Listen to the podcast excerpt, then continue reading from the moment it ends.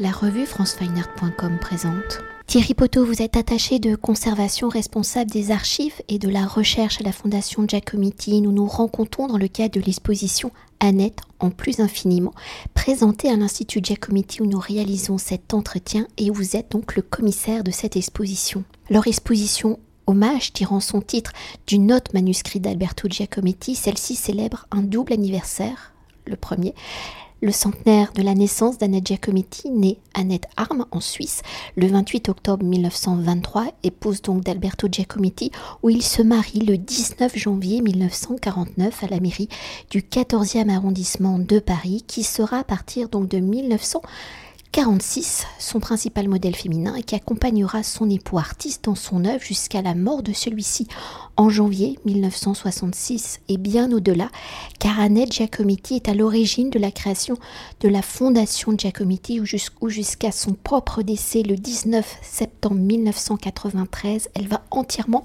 se consacrer à la promotion de l'œuvre de son mari Alberto Giacometti, notamment avec le catalogue raisonné. Lors une fondation qui, après une longue procédure, et d'interprétation du testament d'Agnès Giacometti en tant qu'héritière de son mari, où elle possède la plus grande collection d'œuvres d'Alberto Giacometti, soit plus de, si mes recherches sont bonnes, plus de 700 œuvres, donc bronze, plate, tableaux, dessins, estampes, carnets, archives constituant le fonds d'atelier, donc la fondation Giacometti, a pu naître en décembre 2003, qui donc en décembre de cette année célébrera donc les 20 ans de sa création et de sa reconnaissance d'utilité publique par décret, je le rappelle, du 10 décembre 2003, signé par le ministre de l'Intérieur et publié au journal officiel de la République le 11 décembre 2003. Mais pour venir à l'exposition, et Annette Giacometti, donc par cette exposition hommage présentant un ensemble d'œuvres, sculptures, peintures et dessins ayant pour source d'inspiration Annette Giacometti ainsi qu'un ensemble de documents d'archives, de photographies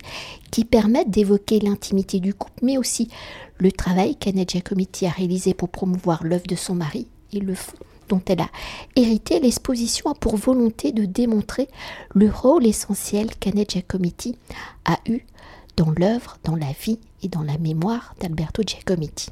Alors avant de découvrir ce rôle essentiel d'Annette Giacometti dans la vie et l'œuvre de Alberto, donc s'il se marie le 19 juillet 1949, quelles sont les circonstances de leur rencontre, soit six ans plus tôt, en 1943 à Genève en Suisse, dès 1946, sait-on pourquoi Annette décide-t-elle de le rejoindre à Paris?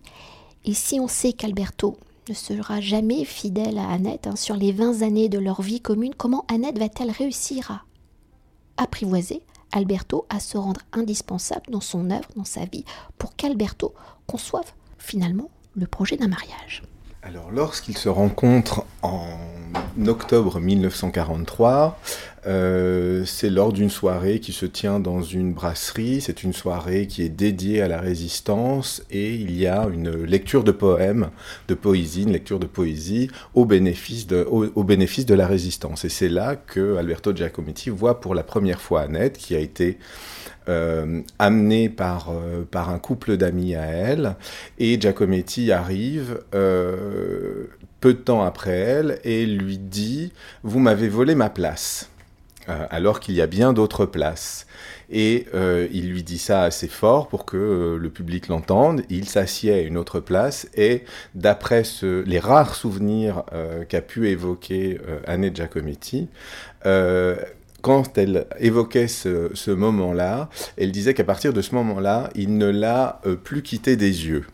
Et ils discutent à la fin de, cette soirée et ils ne se quitteront, on va dire, plus. Voilà, ce qui est intéressant dans cette première rencontre, c'est à la fois cette, cette soirée au bénéfice de la résistance et une lecture de poésie. La poésie euh, sera quelque chose de primordial dans la vie d'Annette Giacometti.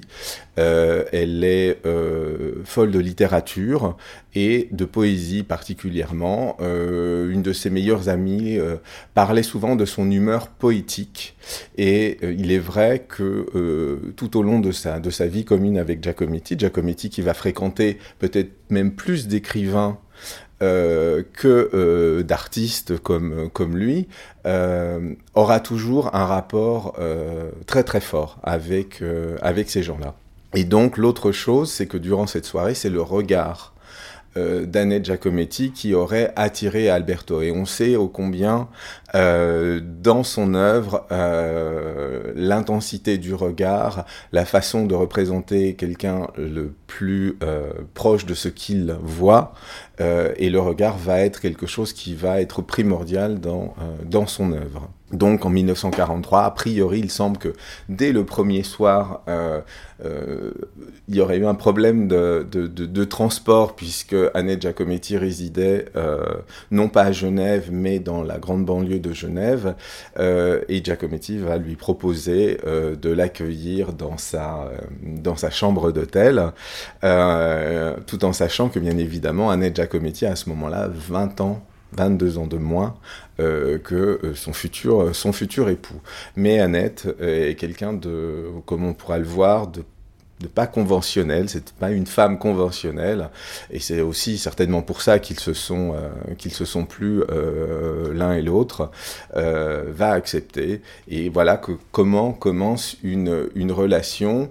alors de cette période genevoise, on a quand même peu d'informations, on connaît juste une photographie prise par Elie Lothar chez Charles Duclos, qui est un de leurs amis, euh, un de leurs amis communs en décembre 44. On sait simplement qu'Annette euh, part vivre euh, dès l'été 1944 avec lui dans sa chambre, dans la chambre la chambre misérable, on peut dire, qui ressemble fort à son, atelier parisien qu'il occupe depuis, euh, le 1er janvier 1942, date de son arrivée à, Genève pour y retrouver sa mère. Et en fait, en raison de, l'occupation allemande, euh, les permis de sortie, euh, euh, de retour en tout cas en France, ne lui seront pas, euh, ne lui sont pas donnés. C'est pour ça qu'il va rester en Suisse jusqu'en septembre 1945.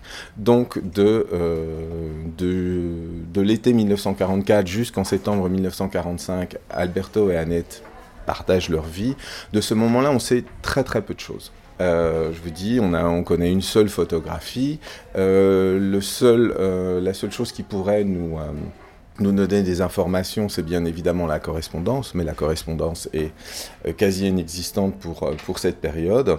Donc il y a bien évidemment les souvenirs de quelques, euh, des quelques amis qui ont été là à, ce, à ce moment, au moment de leur, de, leur rencontre, comme Jean Starobinski, qui, lorsqu'il verra le couple ensemble, dira que Annette était attendue. Pour lui, Annette était attendue. Il y aura d'autres euh, personnages qui, euh, qui vont évoquer euh, ce, ce, moment ensemble.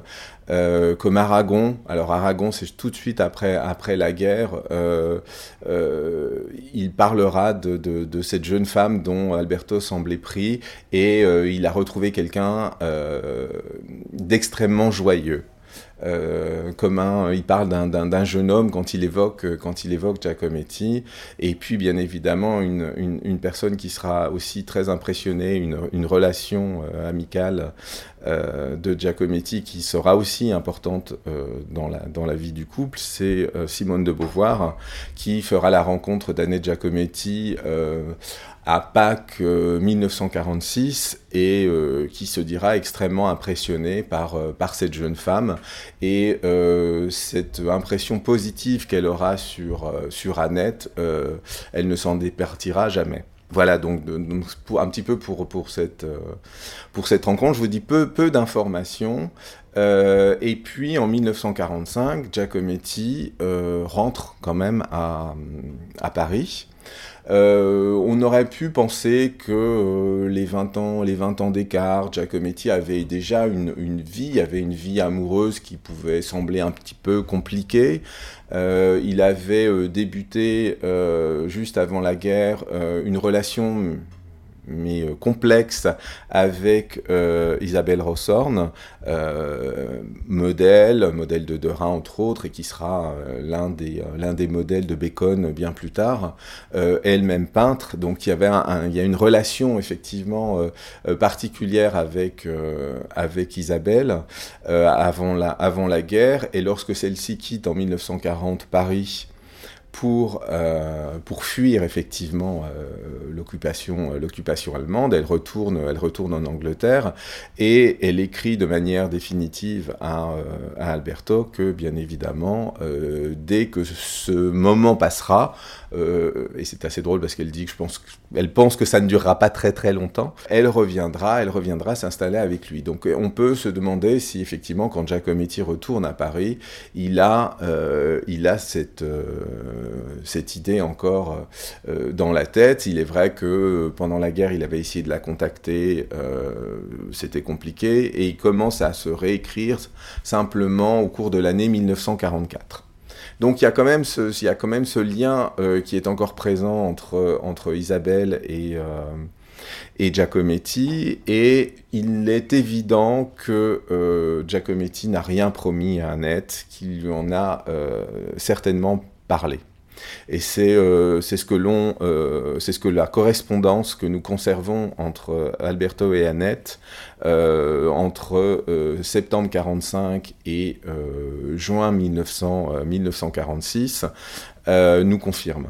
Donc, dès qu'il est rentré à, est rentré à Paris, il est tout à la joie de retrouver cette ville tellement plus intéressante que que Genève. Enfin, il est assez clair sur, euh, sur ce qu'il ressent de, de, retrouver Paris, de retrouver ses amis, de retrouver son atelier, puis de retrouver son frère Diego, qui lui était resté, euh, était resté pour surveiller les ateliers. Il pensait euh, être, que son frère serait absent quelques semaines, que, qu'Alberto reviendrait à Paris, et que Diego, lui, irait auprès de sa mère. voilà, il y aurait un... Ce, ce partage euh, pour ne pas laisser sa mère, euh, leur mère seule.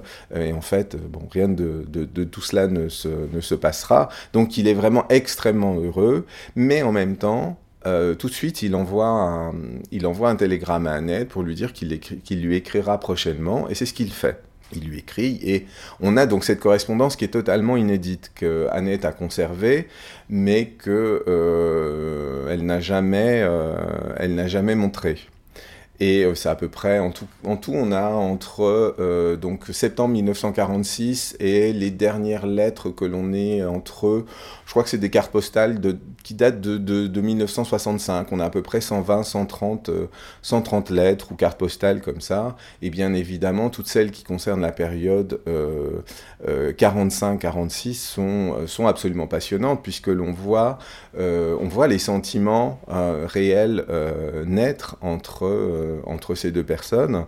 Et euh, Giacometti est très franc, hein. très très vite, il lui dit qu'il a retrouvé, euh, qu'il a retrouvé Isabelle et qu'il ne veut pas lui mentir. c'est ça, je pense que ça c'est très important. Il y a une, extrême franchise et sincérité entre ces deux personnes. Et, et ça jusqu'à jusqu'à jusqu'à la fin, enfin tout au long de leur vie. Euh, ensemble, il y a euh, cette, sincérité entre eux, ils ne se cachent rien. ils ne se cachent rien, notamment de, euh, de leurs aventures sexuelles. Je crois qu'Annette, dès le départ, est au courant, ne se fait pas, ne se fait pas d'illusions. lui, des années plus tard, dira à son ami Giorgio Soavi, je pense que je n'ai jamais était fidèle à, un moment même en pensée. Voilà, donc c'est euh, une façon de, de, voir la vie qui, en ce qui me concerne, n'a rien, de, rien de choquant, pas même à l'époque. Euh, et, euh, et, donc voilà, donc l'un et l'autre sont, sont, sont, avertis. Et puis, je crois qu'Annette est tout sauf quelqu'un de, de prude. Euh, et cette, euh, cette liberté qu'elle autorise à, euh, à Giacometti, elle se l'autorise à elle-même. Et c'est, ça aussi qui plaît à, qui, qui plaît à Alberto. Et donc, au fil des, au fil des semaines, euh, des, des, des, courriers, on sent tout d'un coup, euh, Giacometti dit des choses de plus en plus tendres. Euh, il, reconnaît quand même que euh, n'a jamais, euh, il n'a jamais vécu un moment aussi bien que cette année et demie, ces deux années passées ensemble. Alors c'est assez, drôle parce qu'en même temps il écrit, il lui dit euh, je ne veux pas dire heureux parce que c'est un mot, euh, c'est un mot stupide, mais euh, mais il y a quand même, voilà, il est très très sincère dans ses sentiments, très franc. Et puis au fur et à mesure où les choses s'enveniment, ne se passent pas très bien avec avec Isabelle, on a plusieurs lettres où il lui dit que c'est compliqué, que ils sont ensemble sans être ensemble, qu'il la voit plus ou moins. puis à un moment, il lui dit que c'est totalement, que c'est tout à fait fini. Et à partir de ce moment-là, il se fait de plus en plus, euh, de plus en plus tendre. Il lui écrit des lettres de plus en plus longues. Il lui parle, il lui entre, l'entretient de, de, de, ses amitiés, euh, des rencontres qu'il fait, notamment de Sartre et Beauvoir, qu'il est parmi les personnes qu'il voit le plus euh, juste après guerre. Euh, il lui redit, alors que Simone de Beauvoir n'a pas encore rencontré Annette, puisque cette rencontre se fera à, Pâques 1946, qu'il est certain déjà que euh, l'une et l'autre se, plairaient beaucoup. Donc il y a vraiment ce, sentiment-là. Et puis il, euh, il commence à parler de, de, venir la revoir, puisque donc ils ne se sont pas vus depuis mi-septembre 1945, et il revient en, et il revient à Genève en avril-mai 1945. 1946, donc ils ne sont pas vus depuis plusieurs mois. Et c'est euh, à ce moment-là que euh, Annette pose pour lui, pour la première fois. Il semble que euh, durant la période de la guerre, à aucun moment Annette Giacometti n'a posé, posé pour lui. Et il pose, elle pose pardon, pour un certain nombre de dessins. Et parmi ces dessins, une des lettres que nous conservons, qu'il lui écrit juste après son retour à Paris, parle de ses dessins et parle de ses dessins qu'il a fait de deux. Et dans, la, dans les collections de la Fondation, nous avons la chance d'avoir une grande feuille qui représente un autoportrait avec une euh, femme derrière lui. Tout ça euh, dessiné dans un miroir. Euh, et qui euh, est évident, fait partie de, cette série de dessins qu'il qu'il réalise pour la première fois de sa femme. Et au revers, il y a un nu. Et c'est un nu, ça me fait penser à la frileuse de, à la frileuse du, de Houdon, si vous voyez. Euh, voilà, et je pense, enfin, pour moi, qu'il s'agit vraiment d'un des premiers, d'un des premiers nus euh, d'Annette Giacometti, de la future Annette Giacometti. Et donc voilà comment commence l'histoire. Annette, euh, euh, Annette Arm, donc encore à l'époque, travaille depuis février 1944 à la mission, à la commission mixte de la, de la Croix-Rouge internationale, où elle, euh, où elle est secrétaire auprès d'un, auprès d'un, d'un médecin. Enfin, elle aura plusieurs, plusieurs postes durant, ce, durant cette période. Et puis, en avril 1944, pour des questions euh, budgétaires, euh, son poste est amené à disparaître. on va dire que ça tombe très très bien, puisque dans les courriers, dans les échanges de ces derniers mois, euh, entre les deux personnes, euh, on sentait bien qu'Annette euh, avait pas très envie de rester, euh, de rester à Genève et qu'elle envisage un moment d'aller ou d'aller en Angleterre. On sent qu'elle sortit un peu de, de, de venir retrouver Giacometti. Peut-être qu'elle a, elle a peur euh, d'une certaine manière de, euh, de, ne pas retrouver, euh, de ne pas retrouver la place qu'elle a pu avoir quand ils étaient seuls à Genève. et donc elle, elle, envisage, elle lui parle d'aller d'aller un moment en Angleterre ou d'aller à Milan comme fille au père. Et ça, ça, rend, ça rend Giacometti assez furieux. Et qui lui dit non, non, je préfère que vous veniez, vous trouviez un travail ici, on va en parler, ne faites rien. Et puis bon, il y a ce, effectivement ce, ce, ce travail qui auprès de la Croix-Rouge qui va, euh, qui va s'arrêter et euh, il est vraisemblable de, de, penser que euh, après son séjour à, à PAC 46, l'idée qu'Agnette vienne le rejoindre à Paris était, était lancée. Et dès que son contrat s'achève, donc fin juin 1946, elle arrive la première semaine du mois de juillet à Paris pour rejoindre, pour rejoindre Giacometti. Et après, cette longue et belle histoire entre deux êtres qui apprennent à se connaître, pour entrer au cœur de l'œuvre d'Alberto Giacometti, la façon dont Annette a été une source d'inspiration pendant 20 ans. Elle sera l'un des principaux modèles féminins de l'artiste, voire peut-être la seule. Quelle est justement cette première œuvre réalisée par Giacometti représentant Annette Vous l'avez déjà là légèrement évoqué. À ce moment-là, Annette a-t-elle déjà été un modèle pour un artiste ou est-ce juste pour Alberto? Et dans le processus de création, quelles sont les particularités peut-être physiques, plastiques d'Annette qui interpellent Alberto? À ma connaissance, Annette Giacometti n'a jamais posé euh, pour un artiste euh, avant sa rencontre avec, euh, avec Alberto. Et je vous dis, ce qui, était, ce qui est étonnant, c'est que pendant la guerre, alors qu'ils partageaient leur... il y avait déjà une, sorte de vie, de vie commune qu'elle n'est pas du tout posée. Euh, en tout cas, elle était déjà admirative de l'œuvre de, son mari. Elle a fait l'acquisition de, plusieurs peintures, de plusieurs euh, dessins dès cette époque.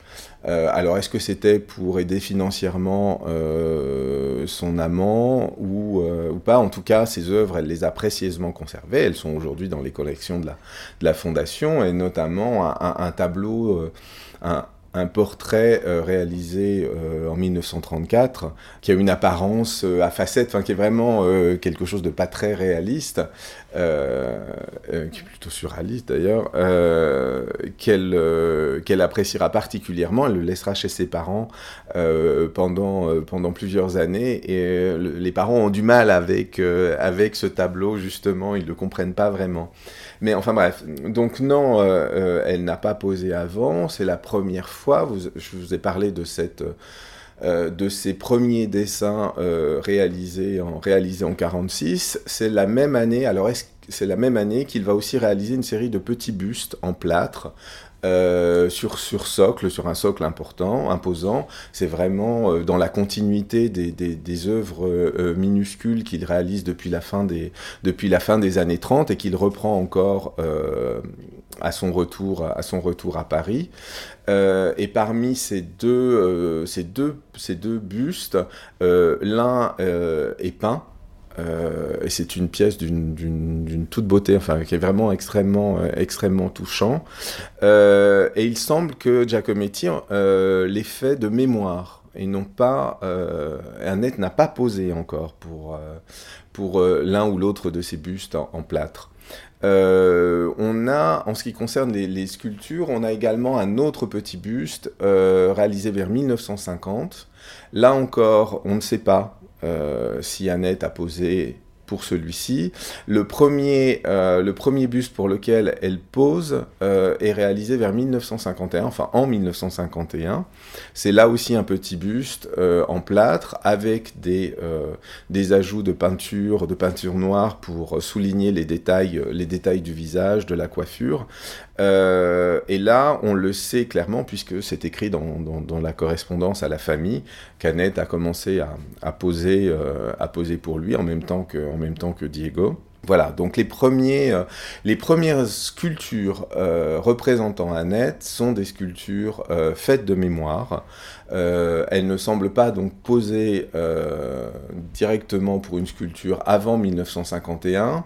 En ce qui concerne, euh, en ce qui concerne les peintures, les peintures, il semble que donc elle est arrivée en 1946. On ne parle pas de peinture avant 1948. Et là encore, nous sommes dans l'incapacité d'identifier, d'identifier cette peinture. À un moment, on a pensé qu'il pouvait s'agir d'une des peintures euh, que nous conservons à la Fondation et qui est présenté, euh, qui est présenté à, l'exposition. Mais euh, la datation, c'est le problème de, la datation des œuvres de Giacometti, c'est qu'il revient toujours sur la toile, il les retravaille, il les détruit, il recommence, il dessine, enfin il peint autre chose sur la même sur une, sur une toile déjà déjà achevée. Donc on a beaucoup de difficultés à identifier à identifier cette cette première euh, cette première peinture. En tout cas, il semble qu'à partir de 1948, ça y est, ça commence, euh, elle commence à, euh, à poser un, petit peu plus, mais il faut aussi savoir que durant cette période-là, Giacometti est extrêmement pauvre quand il revient, quand il revient à, Paris, la vie, est la vie est compliquée, il a quitté le mouvement surréaliste depuis début 1935, et il n'a plus réellement fait d'exposition personnelle depuis près de dix ans quand il rentre, quand il rentre à Paris. Il a ce projet, euh, il a ce projet euh, euh, d'exposition avec Pierre Matisse, qui est le, propriétaire de la galerie Pierre Matisse à New York. Avec qui il avait déjà eu un premier contact avant-guerre, et puis justement la guerre avait mis un, un, coup d'arrêt à ce, à ce projet. Et donc, euh, dès septembre 45, le contact entre euh, les deux hommes euh, se, se, refait, et, et l'idée d'une première exposition dans la galerie de, de Pierre Matisse à New York en 47 et euh, projeté. Bien évidemment, tout ça prendra un peu plus de temps. L'exposition n'ouvrira qu'en euh, euh, janvier 1948 et sera le début d'une très longue collaboration avec, avec le galeriste. Mais en tout cas, dans cette première exposition, il y a des figures féminines, il y a des, sculptures de longues femmes, enfin, qui commencent à, à s'allonger et à, augmenter en, en, taille.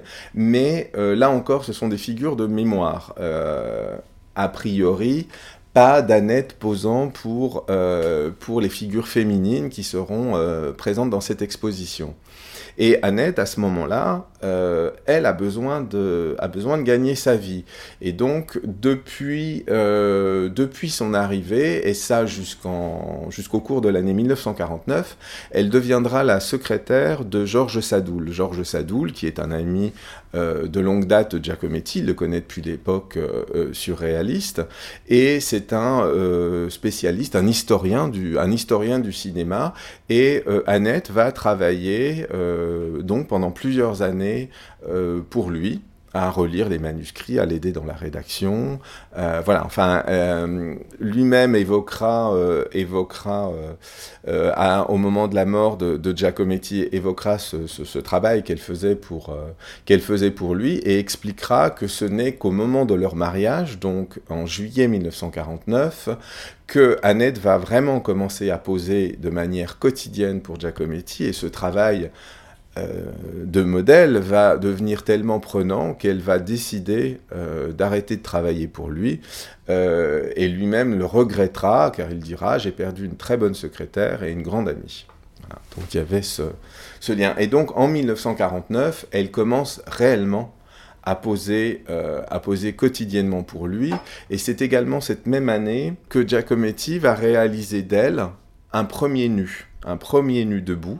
C'est à la fois donc un premier nu d'Annette Giacometti, euh, mais également un premier nu d'après-modèle dans l'œuvre de Giacometti, puisque avant, alors je ne pars pas, bien évidemment, il y a eu des dessins euh, d'Isabelle, il y a eu des dessins de nus des études académiques quand il était à l'Académie de la Grande Chaumière euh, au cours des années 20, mais depuis les dernières années et depuis son retour, il n'avait pas fait de nus d'après-modèle. Et donc là, avec Annette Giacometti, il, inaugure euh, une des thématiques qui sera récurrente euh, jusqu'à la fin de son œuvre, c'est le, nu debout, euh, dans une position hiératique, les bras le long du corps.